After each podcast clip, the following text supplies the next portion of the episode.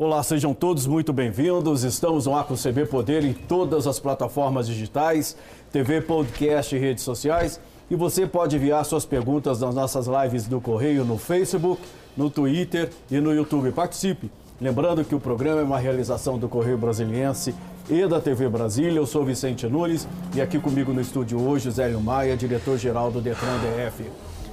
Zélio, muito obrigado pela sua presença mais uma vez aqui no CB Poder. É uma honra tê-lo aqui conosco.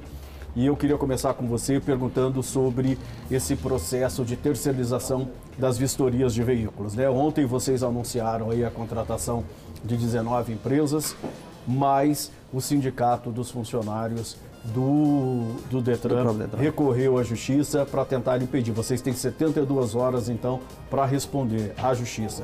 O que está acontecendo e por que, que essa terceirização da vistoria é importante? Muito bem, Vicente. Boa tarde a você, boa tarde aos, ao que nos acompanha aqui. Muito bem. É, a terceirização, que não é bem uma terceirização, esse é um primeiro esclarecimento que nós fazemos questão de, de trazer à população, se trata de empresas que irão fazer as vistorias e entregar ao Detran. Então, quem libera ou não cada uma dessas vistorias é o próprio Detran. Ou seja, o Detran não está entregando a vistoria para a iniciativa privada, está entregando para a iniciativa privada o que? Os atos materiais de realização dessa vistoria.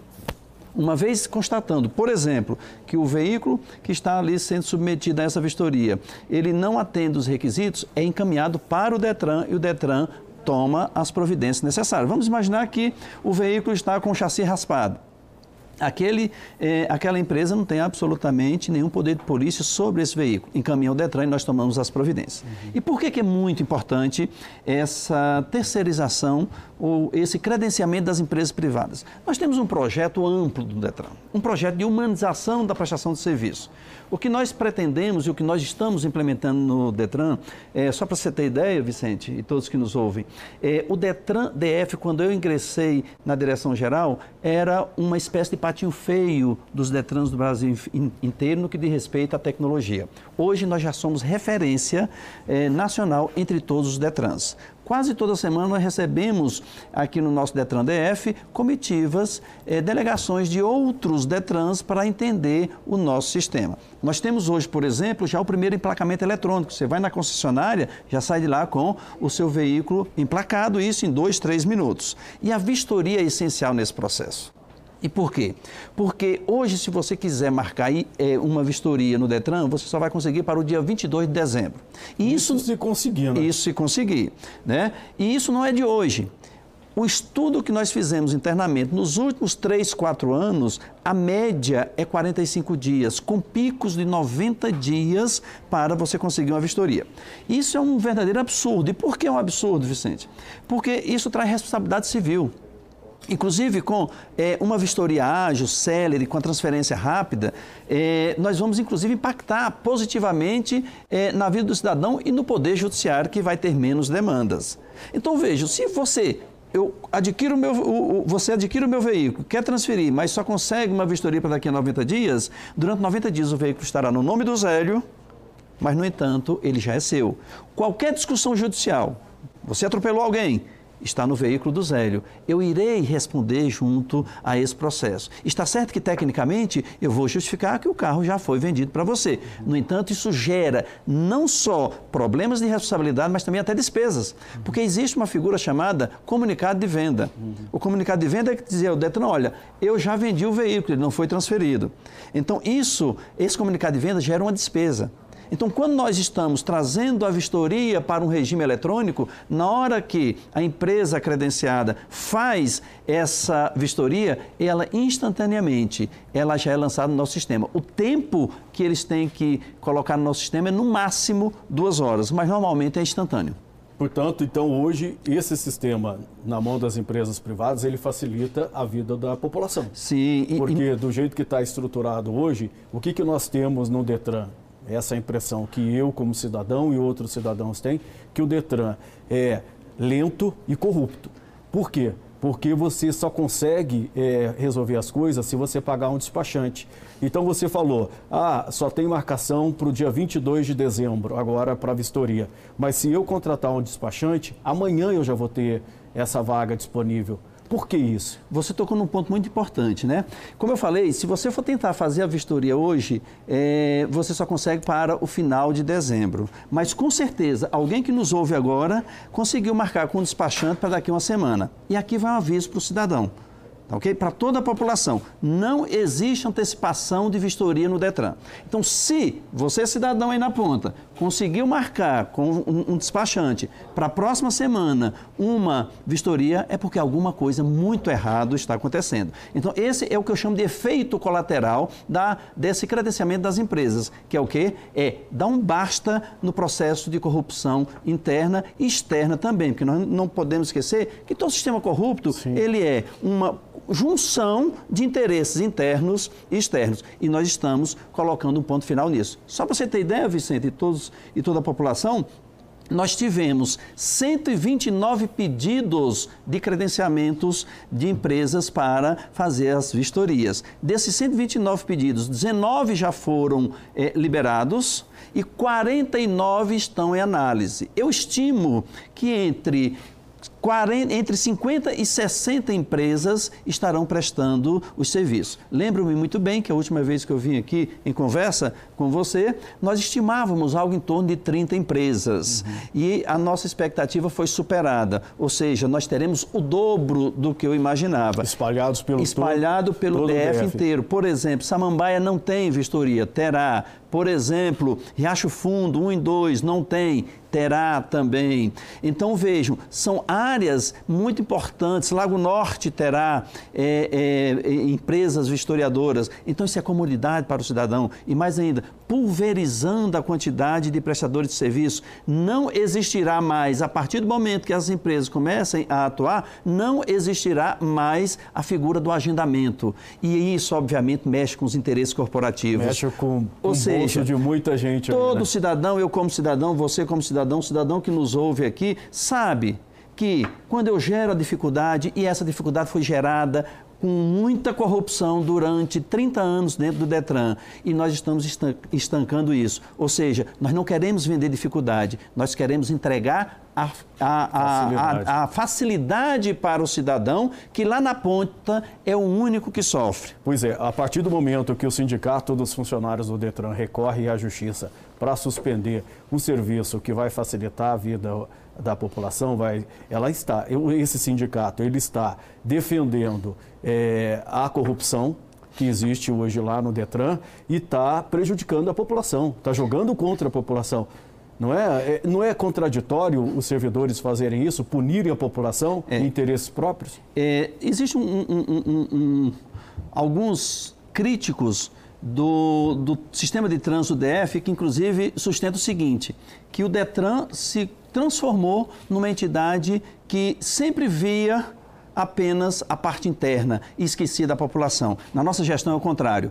Quem deve ser visto é o cidadão. Então nós estamos no Detran para entregar o Detran ao cidadão, que inclusive foi essa a, de, a, determinação do governador Ibanei Rocha. Falou, Zélio, o Detran é uma casa que não olha para o cidadão, não olha para a população. E a nossa gestão, no caminho dado pelo governador Ibanei Rocha, é entregar o Detran ao seu dono. O dono do Detran não é Zélio, diretor-geral, o dono do Detran não são os servidores. O dono do Detran é o cidadão, é a população. E é essa a nossa gestão, facilitar, humanizar o serviço de, ao, ao, cidadão. Então, quando o sindicato entra com a ação dessa, sabedor dos problemas internos, eu só posso acreditar que o que você colocou é verdade. Ou seja, que está em nome de um corporatismo, em nome de um corporativismo, está defendendo um sistema corrupto que sabe-se muito bem que gera problemas graves. E esse sistema de corrupção, que eu chamo de macro corrupção, esse eu já acabei, Vicente. Uhum. Pra você ter ideia? Uhum.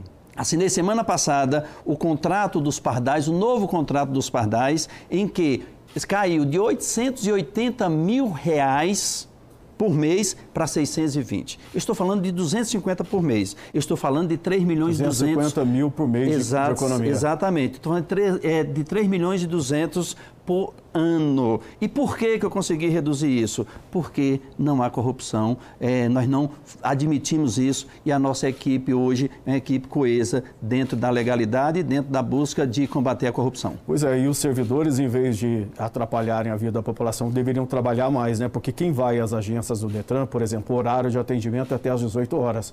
16 horas já foi todo mundo para casa, não tem ninguém.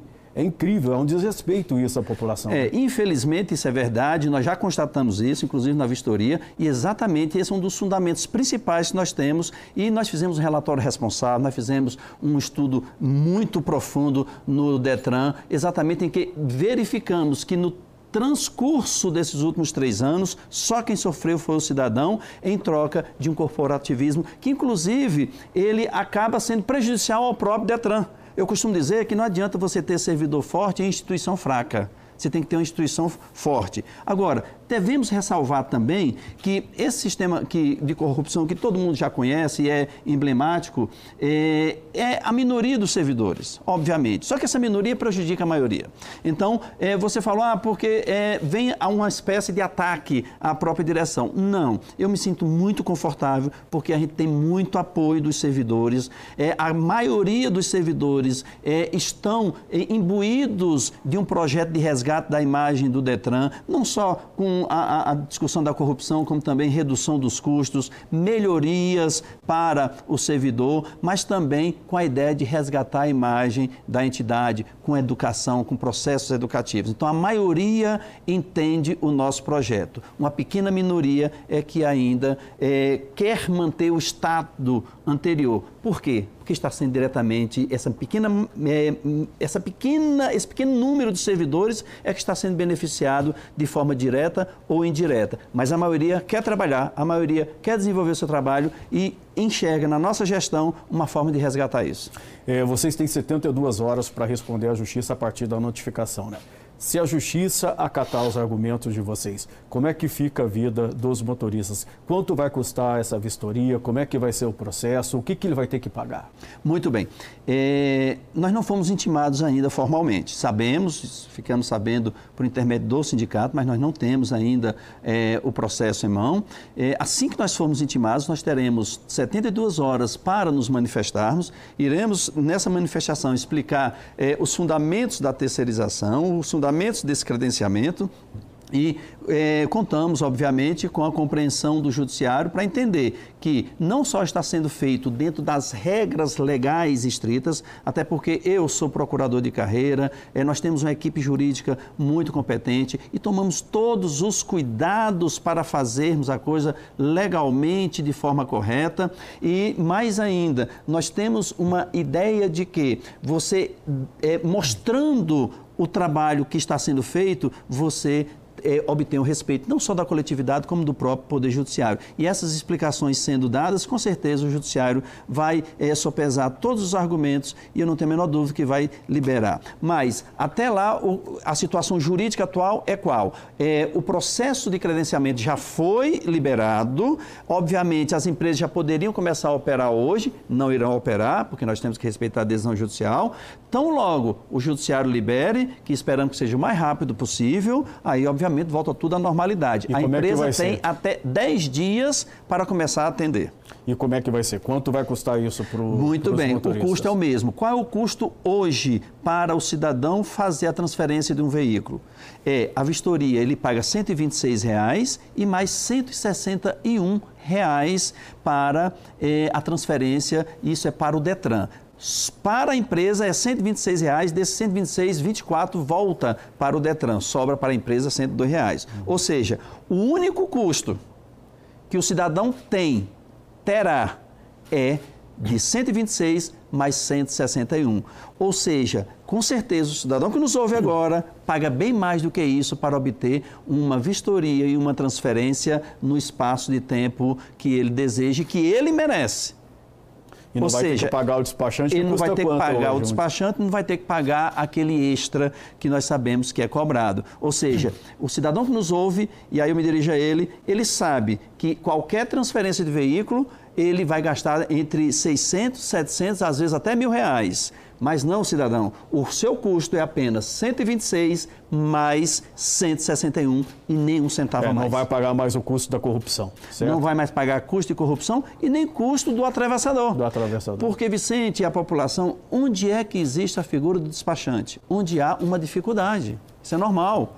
Você não iria ao Detran para fazer um, um, requerimento, porque você sabia que antigamente, um requerimento, por exemplo, de uma segunda via do documento, porque você sabia que antigamente você iria demorar cinco horas. Hoje, esse documento você está com ele aqui na palma da mão, no seu smartphone. Então, esse serviço é, deixou de existir de forma presencial, logo com humanização e sem custo. O que, que vocês oferecem hoje por meio desses serviços Hoje nós temos 30 serviços ofertados aqui no é, aplicativo e no nosso portal. Dentre eles, nós temos, por exemplo, a, a, a impressão, é, a emissão da licença para o motorista idoso, né? Esse que antes o idoso tinha que ir até o Detran, às vezes até contratar um despachante. Você tem a segunda via de, é, é, do ATPVE, que é o antigo DUT. Você tem o próprio DUT aqui, então ninguém mais perde o DUT. Repito, hoje chamado de ATPVE. Eu aproveito aqui, Vicente, para fazer um esclarecimento à população, que sempre nós estamos vendo isso acontecer, que é o quê? O cidadão às vezes reclama do aplicativo do Detran, e isso nós comentamos na entrevista anterior e em outras entrevistas, é, reclama dizendo, ah, não estou conseguindo acessar os documentos. É, nada funciona. É, porque ele está no aplicativo errado. Existem dois aplicativos, cidadão. Um que é o aplicativo do Denatran, hoje Senatran, porque mudou o nome, a secretaria não é mais departamento. Esse, esse aplicativo é para quê? É exclusivamente para você ter acesso à carteira digital.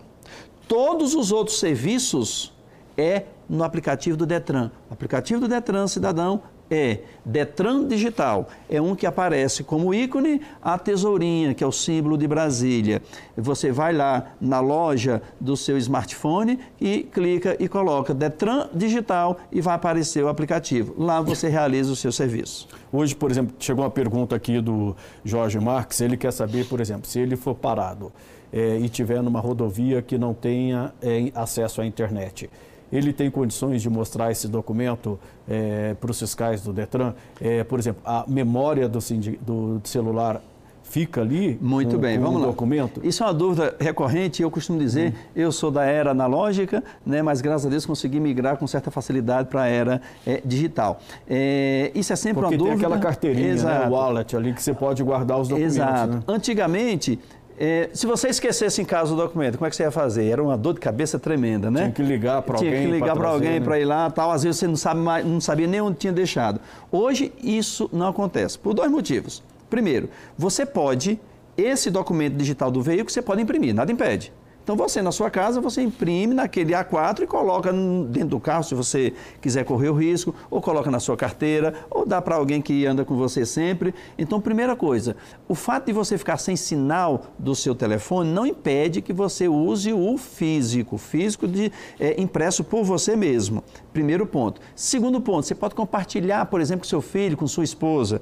Então, se o seu celular estiver fora do ar, obviamente o da esposa vai estar é, no ar. E hoje nós sabemos que o celular fora do ar é metade da nossa vida uhum. é, parada, não é isso? Sim. E mais ainda, se você não tiver o impresso, se você não tiver o digital e for parado pela fiscalização, não se preocupe. Por quê? Porque o, aquele cidadão, agente de trânsito que for abordar você, ele estará com um é, smartphone desse e ele vai constatando que Ele você está regular, uhum. obviamente, você está regular, o documento está aqui, então tudo certo, não há nenhum então, problema. Então, por exemplo, não tem como eu, eu, eu transferir esse documento lá para a minha carteirinha digital, ficar ali, é, baixar o documento no celular, sem precisar. Tem. tem. Eu, eu, eu, por exemplo, isso. eu já baixei o meu na minha galeria de fotos. Ah, então eu tenho o meu na minha galeria de fotos e eu tenho o meu também é, impresso na forma física que fica também na minha carteira. Por então, exemplo, eu não corro risco nenhum e eu nunca vou perder é, uma pessoa que esperava de seis a oito meses para ter emissão de documento, hoje está tudo aí tá no celular, aqui. acabou isso? Acabou. Não e outra orientação que eu dou ao cidadão, né? Não existe mais, vou chamar aquele documento verdinho, lembra? É. Aquele documento verdinho não existe. E não é só no Detran DF, isso é nacional. Isso foi uma determinação do Denatran a partir do, 4, do dia 4 de janeiro, documento só digital ou esse digital impresso no, no, no papel A4. Zé Maia, eu vou pedir licença para você um minutinho, a gente vai fazer um breve intervalo, o CB Poder volta daqui a pouquinho. Hoje nós estamos recebendo o diretor-geral do Detran DF, fique aí, mande suas perguntas nas nossas lives que nós vamos responder para você. Até já.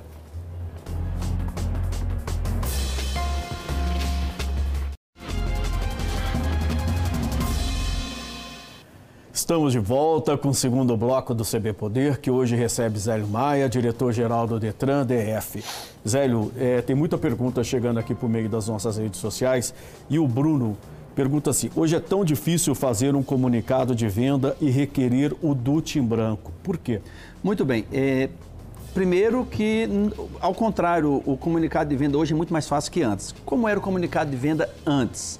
É, você tinha que fazer esse comunicado por escrito, levar o Detran da entrada e pronto. Ou seja, você tem que se deslocar. Hoje não. Quando você vai ao cartório para fazer o reconhecimento de firma, é da sua assinatura... o comunicado, tá? Hã? É desfazer ah, o comunicado. Sim, desfazer. Desfazer, Tá, desculpa. não. Uhum. É, o desfazimento, porque agora, quando se faz o comunicado de venda, é, você faz diretamente no cartório e ele é comunicado diretamente na base nacional. Aí sim, ficou como era o comunicado ante anterior. Uhum. Você tem que é, ir até o Detran, fazer o requerimento para o Detran analisar e dar baixa no sistema. Ficou, não é que ficou mais difícil, ficou como sempre foi. Só que como hoje o comunicado é muito fácil, uhum. é bem mais fácil porque é instantâneo, então ele está comparando o fazer com o desfazer. O desfazer ainda tem que ser no sistema antigo, porque o cartório não faz, uhum. né? E aí é, ele tem que ir ao Detran. Mas aí eu tenho uma boa notícia para o Bruno, que é o quê? Em breve nós estaremos fazendo a transferência eletrônica dos veículos em que o comunicado de venda vai ser coisa do passado, Vicente. Ou seja, o que é o comunicado de, de, venda? Como você demora muito a fazer a vistoria, então você tem que comunicar ao Detran a venda do seu carro para dizer, olha, esse carro não é mais meu, a multa não será mais minha. O Detran passa a fazer as multas, a lançar as multas em nome do comprador. Com a transferência eletrônica, que nós vamos é, colocar em prática brevemente, é, no ato que você faz é, a transferência, o comunicado já é feito instantaneamente. Ou seja, na realidade o comunicado não existe. Porque aquilo que você chama de comunicado passará a ser direto a transferência. Uhum. Eu farei em alguns minutos a transferência. Uhum. Tá? Entendi. É, outra pergunta aqui que está sendo recorrente na nossa, nas nossas lives é se ainda está suspensa a emissão de carteira por causa da pandemia. Não, não está. É, a pandemia é, suspendeu alguns serviços. Um desses serviços foi a emissão de carteira, exatamente por quê? Porque tinha as provas práticas, tinha as aulas práticas e isso tudo gerava aglomeração.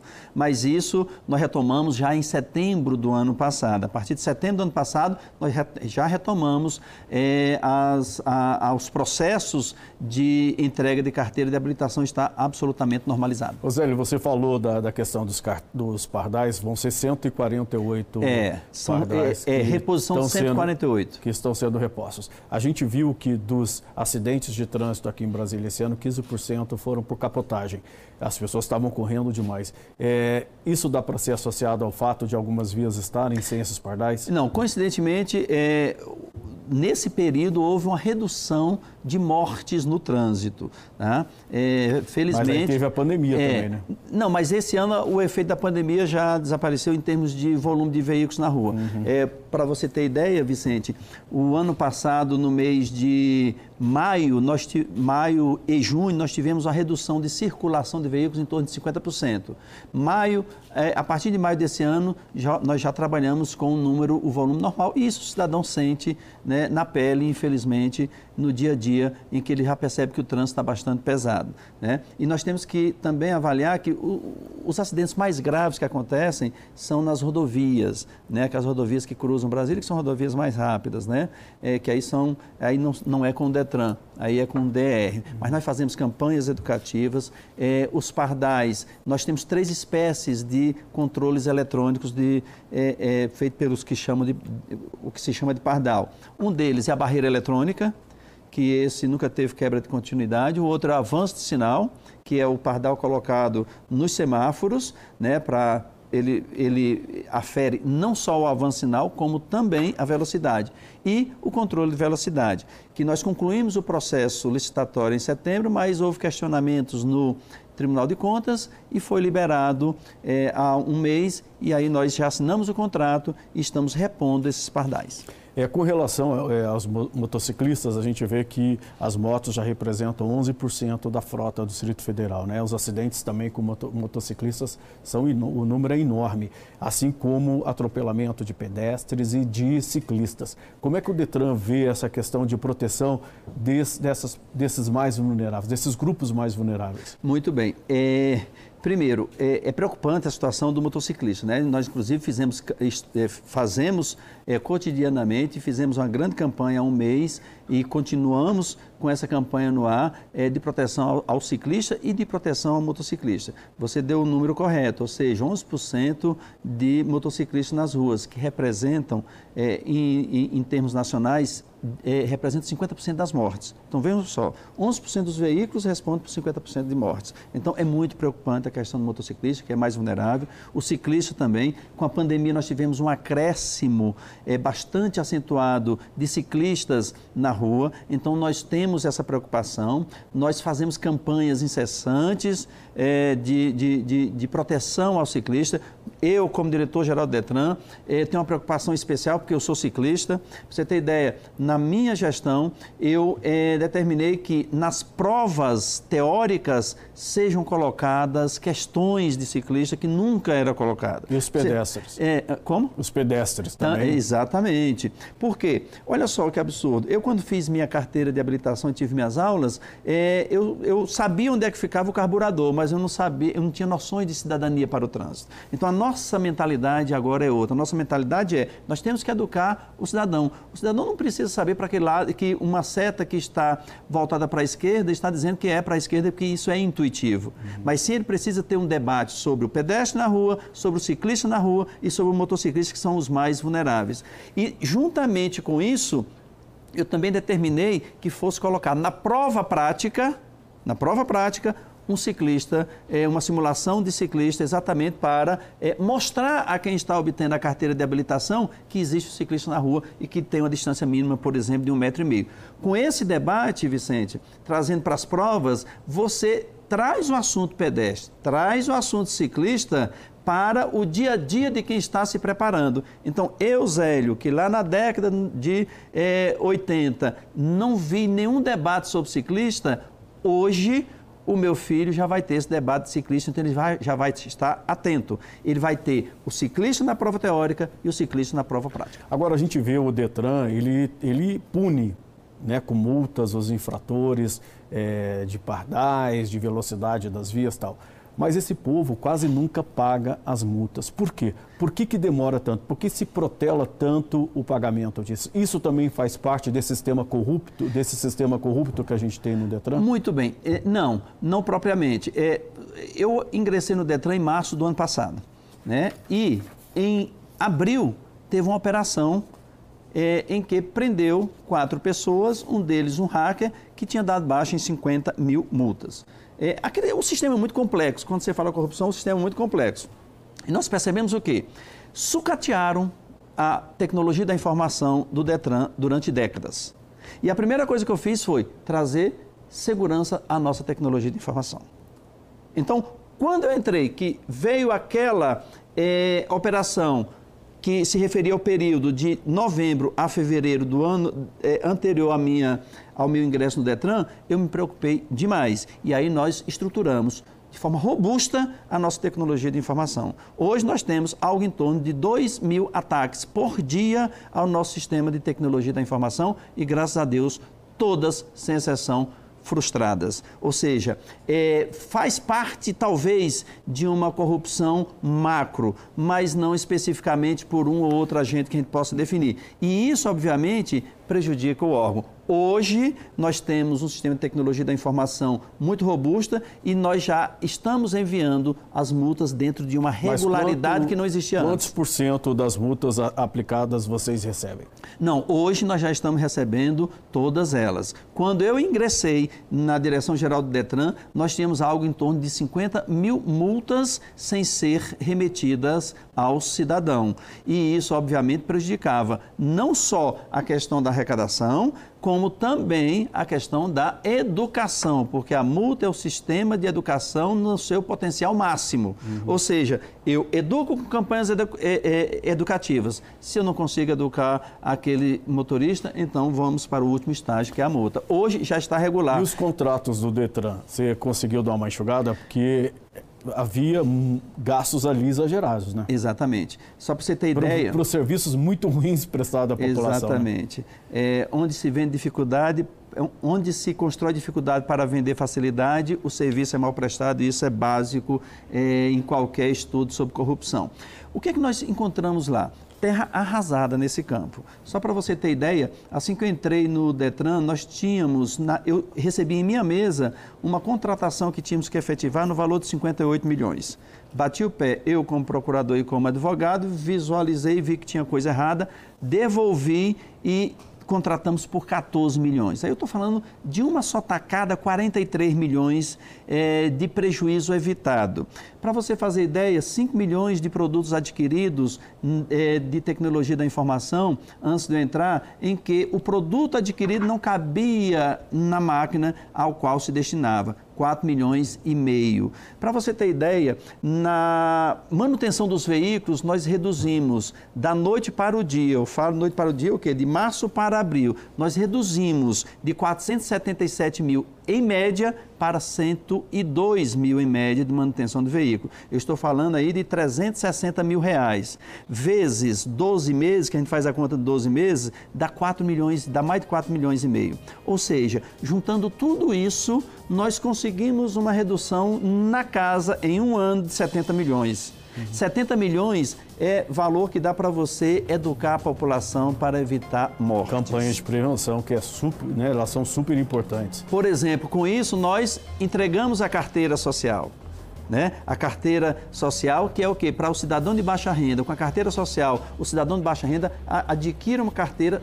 com custo zero e ele vai ter um incremento na, no seu currículo. Agora, quando efetivamente a gente vai ter o Detran voltado para a população? Rapidamente aí, porque o nosso tempo está esgotando. Hoje nós já porque temos... Porque hoje, do jeito que você fala, está tudo lindo, maravilhoso, último, mas... É, o, o último passo, o último passo para eu dizer, o Detran está entregue à coletividade, são dois atos. Um, a vistoria eletrônica mediante as empresas credenciadas e a transferência eletrônica pelo smartphone do seu veículo. Aí nós nos livraremos de todos os atravessadores em que o cidadão diretamente vai fazer os seus serviços todos para o Detran. E um ou outro que não conseguir fazer vai ser pontual e o Detran estará de portas abertas com o seu servidor atendendo e atendendo bem.